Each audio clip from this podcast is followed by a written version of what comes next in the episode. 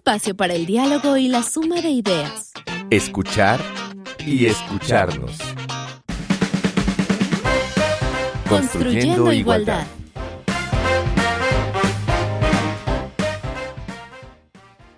Bienvenidas, bienvenidos, bienvenides. Esto es escuchar y escucharnos. Hoy vamos a platicar un poco sobre una frase que habrán visto por ahí escrita, que la habrán visto en algunos memes o que tal vez la han dicho alguna vez o se las han dicho es esta frase que dice, amiga, date cuenta. ¿Qué encierra este amiga, date cuenta? Es tan positiva, lo pongo un poquito entre comillas, como se supondría que suena, aconseja, hace un bien a quien la escucha, lleva buenas intenciones. Vamos a reflexionar un, poquito sobre esto. Invitamos a la doctora Alejandra Collado del CIEG de la UNAM, que ya es una de nuestras invitadas de casa, que ha estado con nosotros muchísimas veces y nos da mucho gusto que de nuevo nos acompañe. Alejandra, muchísimo gusto. ¿Cómo estás? Hola, muy buen día. Pues el gusto es mío, siempre muy honrada de estar en este espacio y pues además hablando de temas como siempre tan importantes para nosotras. Pues sí, Ale, creo que siempre corremos contigo cuando queremos desmenuzar por ahí algo algo más de la vida diaria, algo que no está tal vez tanto en la, en la academia, porque creemos que tú tienes estas dos partes, ¿no? Como que siempre tienes el sentir de, de lo coloquial, entonces creemos que va a ser un buen programa. Vamos a ver qué pasa con el amiga, date cuenta. Y Ale, también queremos que te presentes, eh, lo has hecho varias veces en este programa, pero sabemos también que estás haciendo ahora nuevas cosas y nos da mucho gusto. Entonces, ¿quién es la doctora Alejandra Collado?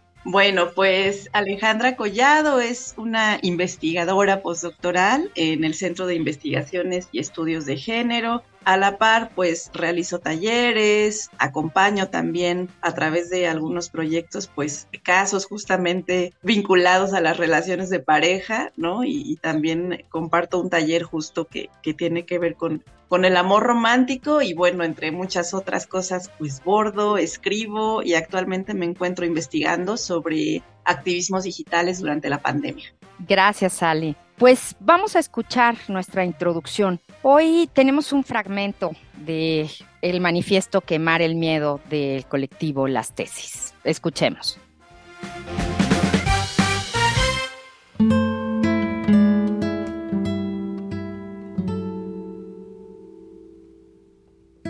Quemar el miedo. Nosotras también estuvimos en relaciones en las que fuimos maltratadas física, emocional y psicológicamente. Nosotras, en teoría un poco más conscientes, nos perdimos a nosotras mismas bajo el disfraz del amor. Hoy, miramos hacia atrás y no nos reconocemos. Es que la violencia adopta formas tan diversas y más veces de las que quisiéramos no es evidente, no aparece de golpe. Muchas veces es tan sutil que disfrazada en la inseguridad de un supuesto ser sensible, terminamos aceptando lo inaceptable. Terminamos replicando los círculos de violencia. Terminamos en ese lugar que cuando vemos a una amiga o amiga en el mismo, le gritamos que salga corriendo de ahí. ¿Quién no ha estado en una relación amorosa tóxica ya sea por nuestra malherida autoestima o incluso por temor a estar en soledad. A lo largo de nuestra vida se nos ha relatado que la soledad es penosa y decadente, como la imagen icónica de una mujer con muchísimos gatos, fumando y mirando a un punto de fuga. Para nosotras, ese punto de fuga es maravilloso. Es la paz interior de haber escogido por ti misma la vida que deseas construir la vida que soñabas de niña, niña, esa vida que todas y todes merecemos tener. Fragmento de Bajo el disfraz del amor, de quemar el miedo, manifiesto femenino, de punto 5. Bueno, pues con esta pequeñísima introducción que es el punto 5 bajo el disfraz del amor, vamos a entrar al tema que tiene que ver con amor, relación de pareja, violencia. Entonces, ¿a qué te suena a ti el amiga date cuenta? Bueno, pues comenzó como un llamado, ¿no? A tomar conciencia sobre una relación que nos está haciendo daño, ¿no? Uno de estos vínculos que llamamos tóxicos, que en realidad tóxico es una manera como de disminuir, que en realidad pues es una, una relación violenta, ¿no? Y después, desde esta reflexión y autocrítica que caracteriza al feminismo, ¿no? Pues nos preguntamos como, o sea, como, si la amiga no se da cuenta, entonces, ¿es ella la responsable de, de la violencia que vive? ¿O qué tal si la amiga no tiene estas herramientas o estos recursos, ¿no? Para darse cuenta. O qué tal que ya se dio cuenta, pero no tiene cómo salir, digamos, materialmente o emocionalmente de ese vínculo dañino. Entonces ya nos empezó a hacer, a hacer ruido, ¿no? A, nos empezó a sonar pues incluso condescendiente, paternalista, ¿no? Con cierto grado ahí de, de, de mofa o de superioridad y de cierta manera hasta revictimizador, ¿no? Entonces, obviamente no es una generalización, tal vez habrá casos en los que podamos decir, amiga, date cuenta, pero hay muchos otros en los que definitivamente decir eso, pues no necesariamente va a aportar, ¿no? A, a la persona que está viviendo la violencia. Que sería entonces como señalarla y dejar las cosas ahí, ¿no? Como como culparla, por así decirlo en algunos casos. Entonces esto nos lleva a que tal vez esta frase, ¿no? Tan, tan repetida últimamente no es de ayuda o no es algo positivo, ¿no? Podríamos decir así. Sí, pues tendrá sus complejidades, ¿no? Yo creo que también nos toca como amigas o como personas que estamos acompañando o detectando esa violencia, pues también ver las particularidades del caso, ¿no? Y en función de eso, pues que lo que se entienda es que estamos ahí para apoyar, ¿no? No como desde este juicio, desde esta superioridad, pues justo como de poderle hacer ver a esa persona que está acompañada en ese proceso y que cuando ella tome la decisión, pues eh, se tomarán las cartas en el asunto que se tengan que tomar de acuerdo a lo que ella quiera hacer, ¿no? Y estamos pensando que se le está hablando a una amiga, a una mujer que vive violencia en una relación de pareja. Y creo que para eso sería bueno hablar sobre la violencia en sí. Y hemos tratado alguna vez en este programa el tema de la violencia y del círculo de la violencia. Pero Ale, ¿qué es y cómo funciona este círculo de la violencia para entender un poco lo que puede estar viviendo alguna mujer cercana a nosotros o nosotras, nosotras mismas? Sí, bueno, yo creo que de alguna manera hemos estado vinculadas a algún círculo de la violencia, a lo mejor no hemos llegado hasta la fase más grave o tal vez sí, ¿no? Entonces, este círculo de la violencia va a ser justo un ciclo que, bueno, está como dividido en tres fases, que cada fase podrá tener ahí sus, sus complejidades y es justo esto, algo que se va repitiendo y se va reproduciendo de manera constante en un vínculo, ¿no? Este es un concepto de la psicóloga Lenore E. Walker y bueno, también ella dice que esta es una violencia que va aumentando, es decir, cada ciclo va aumentando de violencia, ¿no? De manera cíclica o de manera como espiral ascendente, ¿no? Entonces, bueno, la fase más difícil de identificar es la acumulación de la atención, ¿no? Que es en donde empiezan a darse como este tipo de violencias como que no son tan, digamos, tan identificables, ¿no? Hay violencias tan normalizadas y justamente tan disfrazadas de estas ideas que tenemos del amor que una puede no darse cuenta, ¿no? De que ya entró en este ciclo de violencia, va a implicar mucha violencia psicológica, por tanto va a incluir ahí cuestiones de manipulación y una va a estar culpando, se va a decir, no, bueno, es que si me está tratando así es porque yo hice algo mal, porque yo tuve la culpa, ¿no? Está toda esta cuestión de, de justificar, ¿no? A esta persona, ¿no? O también de pensar que, bueno, si yo me esfuerzo, esto va a cambiar, esto se va a transformar, ¿no? Luego ya viene esta fase en la que la violencia ya se desenmascara, ¿no? Y es la fase conocida como el estallido de violencia, ahí vamos a ver agresiones, violencia también en lo físico, va a ir aumentando, ¿no? Y se va a ir acercando a la otra fase que se va a llamar luna de miel, que va a estar aquí como en estos comportamientos entre que te violento, pero luego lloro, te pido perdón, incluso te curo las heridas que te lastimé, los golpes que te di, ¿no? Te llevo a que te den atención médica y la característica también es que no se hacen responsables, ¿no? Dicen, ay, es que perdí la cabeza, este, perdóname, es que este amor, tú me haces perder el control, te amo tanto que no me controlo, ¿no? Y bueno, de ahí viene, puede venir esta luna de miel en forma de flores, serenatas, ¿no? Este, pido perdón de una manera en la que tú dices, claro, sí, ya entendió, ya no va a volver a pasar esto, pero nuevamente se va a ir repitiendo otra vez la fase de tensión, otra vez palabras hirientes, etc, etc, hasta ir aumentando y así sucesivamente. Cada repetición de este ciclo termina siendo mucho más violenta y cada vez se va volviendo más peligroso para la vida de la persona que vive esta violencia. Y entonces es cuando verlo desde afuera es muy complicado, ¿no? Porque puede uno decir, pero si ya pasó esto, pero si ya te hizo esto, y, en la fase sobre todo de este amor o de este acercamiento que regresa desde fuera, puede ser complicado acompañar a,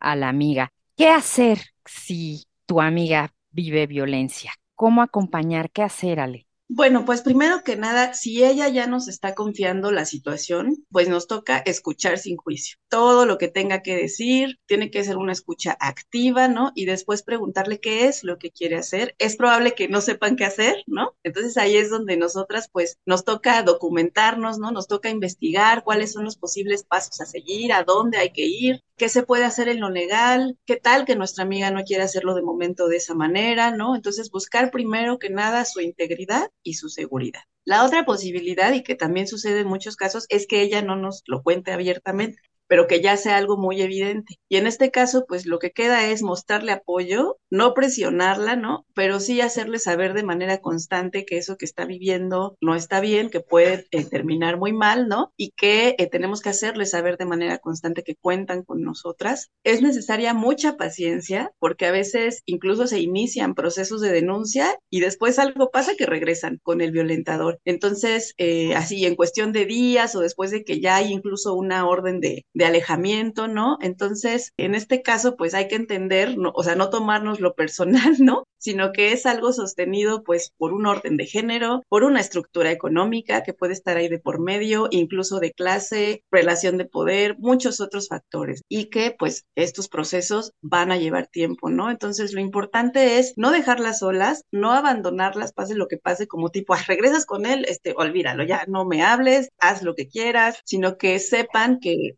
en el momento en el que ellas lo decidan o lo necesitan, tienen a dónde ir y a quién recurrir. Eso es algo fundamental porque muchas de las razones por las que se quedan en este, en este círculo es porque no tienen a dónde ir y sus redes y sus vínculos ya se terminaron con otras personas. ¿Qué pasa? Ya estamos en esa situación y estamos acompañando a nuestra amiga. ¿Hay algo práctico, Ale? ¿Hay algunos pasos? ¿Hay algo que recomiendes para ese acompañamiento ya más en, lo que habría que hacer, ¿no? En la, en la realidad. Claro, pues además de escuchar sin juicio y recordar que nunca es culpa de, la víctima, ¿no? Pues buscar esta contención, se pueden acercar a alguna colectiva o asociaciones que estén dedicadas a acompañar estos casos, porque no solamente es el acompañamiento legal, sino también todo lo emocional que implica, ¿no? Este desgaste. Entonces, identificar qué violencia estás viviendo, violencia emocional, violencia física, violencia patrimonial, o sea, que puedas ir detectando eso, guardar pruebas de todo, documentación de todo, si ha agresiones por mensajes, grabar, es decir, todas las pruebas que tú puedas recolectar para comprobar esta violencia, porque desafortunadamente así tiene que ser. Y pues bueno, no quedarte sola, porque si una persona anda por ahí rondando y sabes que ya está este, en este proceso de agresión y de violencia, pues eso, no quedarte sola, asesorarte en cada caso, ¿no? Y pues bueno, asistir a las fiscalías es como algo fundamental. Se puede hacer a veces a través de las lunas, ahí ya te ayudan a seguir todo el proceso jurídico, psicológico, desde ahí mismo puedes meter las denuncias o puedes ir directamente a la fiscalía. El único lugar al que tú puedes ir a denunciar y que efectivamente se comience un trámite ya legal es yendo a la, a la, a la fiscalía o a través de las lunas. No hay otra manera, hay otras colectivas que te van a acompañar y todo, pero solo es yendo directamente a esos lugares.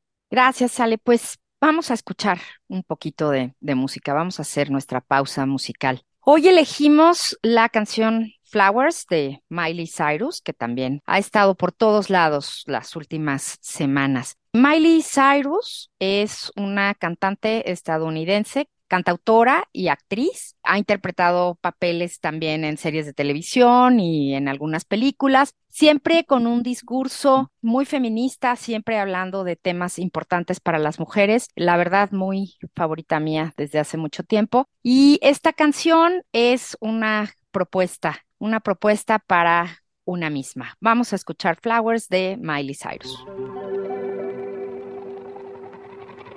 We were good. We were gold, kind of dream that can't be sold. We were right till we weren't. Built a home and watched it burn. Mm, I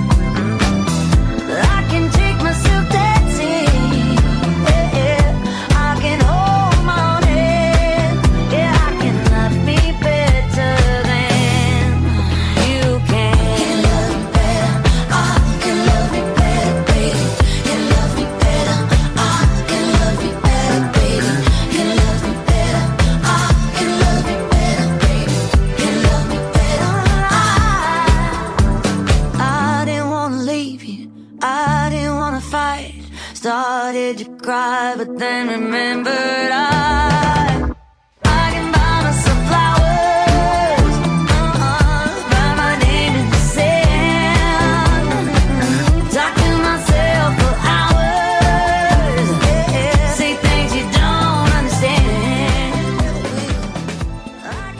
Puedo comprarme yo sola flores, escribir mi nombre en la arena, hablar conmigo por horas, decir cosas que tú no entiendes. Puedo sacarme a bailar y sostener mi propia mano. Sí, puedo amarme mejor que tú. Que nunca olvidemos que primero podemos nosotras mismas amarnos mejor que nadie para luego ser para los demás y recibir lo que queremos de los demás. Esta fue Miley Cyrus con Flowers. Hoy estamos hablando acerca del Amiga Date Cuenta. Está con nosotros la doctora Alejandra Collado y vamos a continuar con escuchar y escucharnos en este segundo bloque. Y Ale, bueno, nos dijiste qué hacer y por ahí también vimos algunas cositas rápidamente de qué no hacer cuando tu amiga vive violencia. Pero ahora sí, claramente, Ale, te pregunto, porque creo que son cosas que a veces son difíciles de seguir, pero tenemos que tenerlas en cuenta. ¿Qué no hacer cuando tu amiga vive violencia?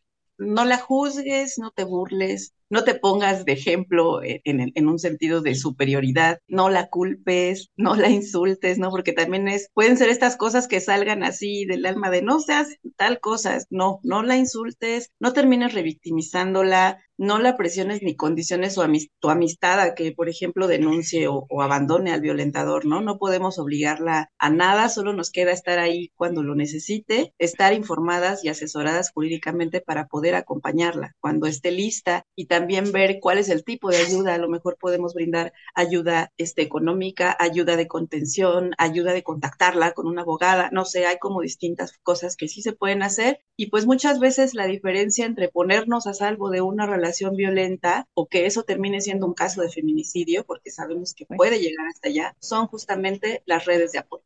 Y es difícil y es doloroso para las amigas. ¿Cómo vivir eso, Ale? Pues también hay para nosotras que acompañamos, también tenemos que trabajar, ¿no? En tener herramientas, porque también es doloroso, también nos desgasta pues no solo a veces económicamente, por supuesto emocionalmente, ¿no? Es, también son cosas que, que nos duelen y nos lastiman mucho. Entonces, para nosotras, terapia, cualquiera que sea la, la corriente que, que realmente nos ayuda, compartir con amigas también, no en el sentido de romper la confianza de la otra amiga, sino de poder sacar esto que estamos sintiendo. A veces la razón por la que duele mucho es porque también hemos pasado por esos procesos y a lo mejor también hay que estar constantemente trabajando en sanar esos procesos, mucho autocuidado, también comprender cuando se tiene que poner un límite y decir, bueno, puedo ayudar de esta forma, pero ya no me puedo involucrar de esta otra porque ya me está afectando también, ¿no? Entonces, creo que también esta mirada de amor propio y de autocuidado es necesaria en los procesos de,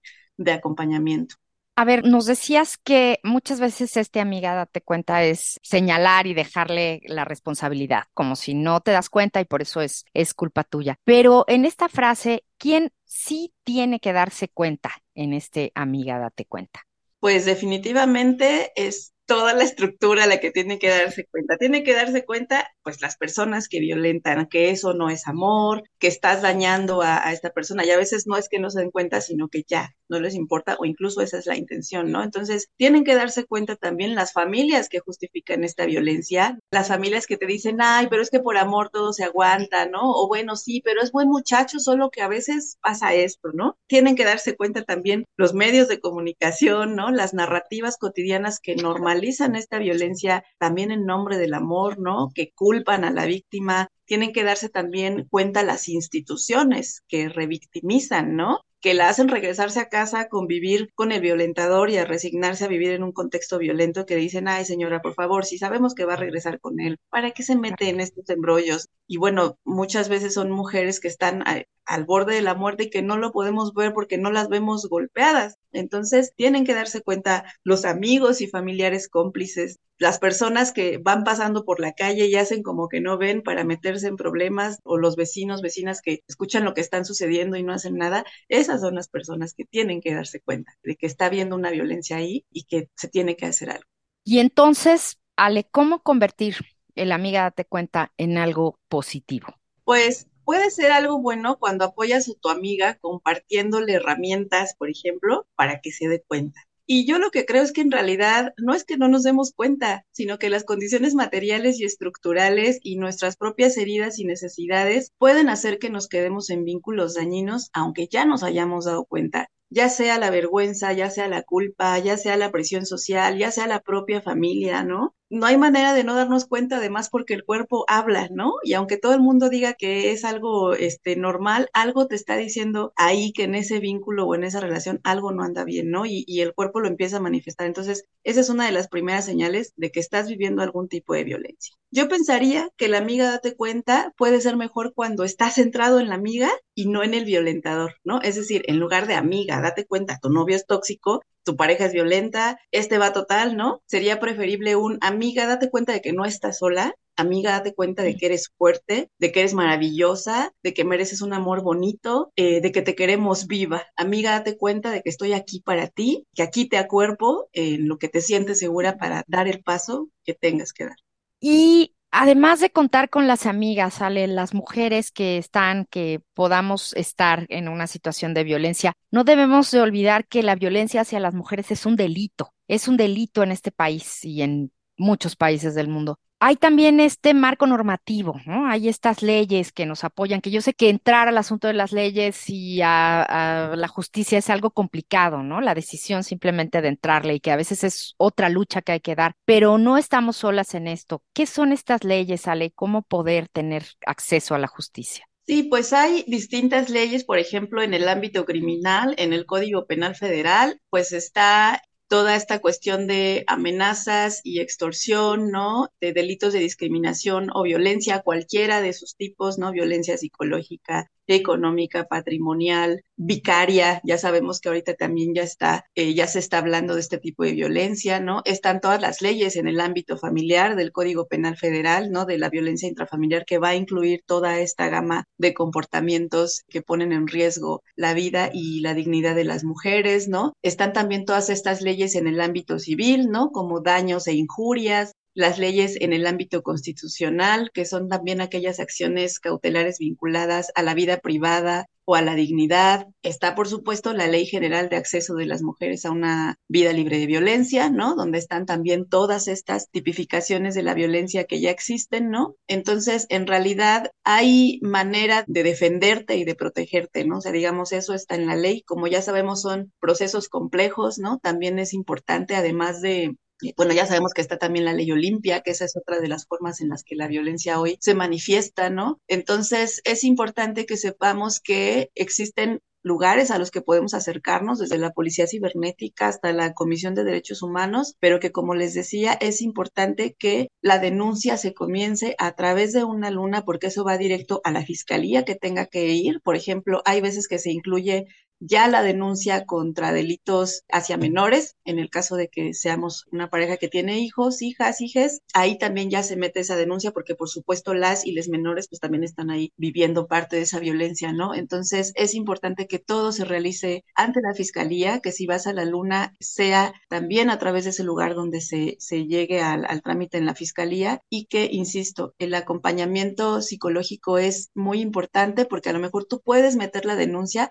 pero si emocionalmente todavía hay una codependencia, pues claro, a la primera que este tipo venga y te proponga otra luna de miel, pues por supuesto que vas a, vas a regresar, ¿no? Entonces es necesario el acompañamiento emocional para ir teniendo la fortaleza de tomar las decisiones correctas para ti. Pues muchas gracias, Ale. Terminamos hoy nuestro programa. Hoy hablamos sobre el amiga date cuenta y cómo volver algo positivo esta frase. Muchísimas gracias y Ale hizo referencia a un término que escucharemos ahorita en nuestro palabroscopio, que es acuerpar. Y acuerpar es algo muy cercano y muy conocido para las mujeres. Son estas redes, estas compañeras, amigas y hermanas que no nos sueltan, no nos sueltan. Entonces, acuerpémonos, Ale. Y muchísimas gracias por estar aquí con nosotras, acuerpándonos siempre con tus conocimientos. No, gracias a ustedes y también las amigas hay que darnos cuenta de que no es tan sencillo salir de este círculo de la violencia, ¿no? Entonces aquí toda, toda munda tenemos que darnos cuenta de algo y no necesariamente nuestra amiga, ¿no? Claro que sí, nos quedamos con ese, ese mensaje. Pues muchísimas gracias. Esto fue Escuchar y Escucharnos. Hasta la próxima semana. En la producción, Silvia Cruz y Carmen Sumaya. Y aquí se despide María Amalia Fernández. Palabras copio.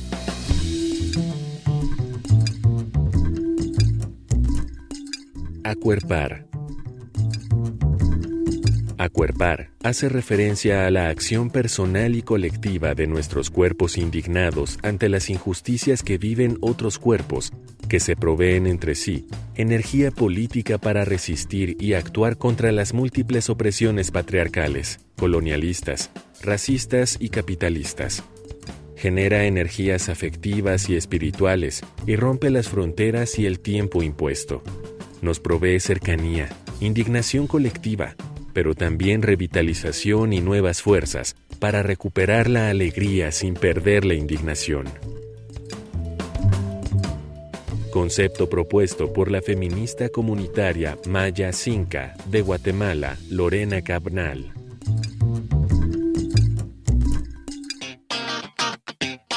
Espacio para el diálogo y la suma de ideas. Escuchar y escucharnos. Construyendo igualdad.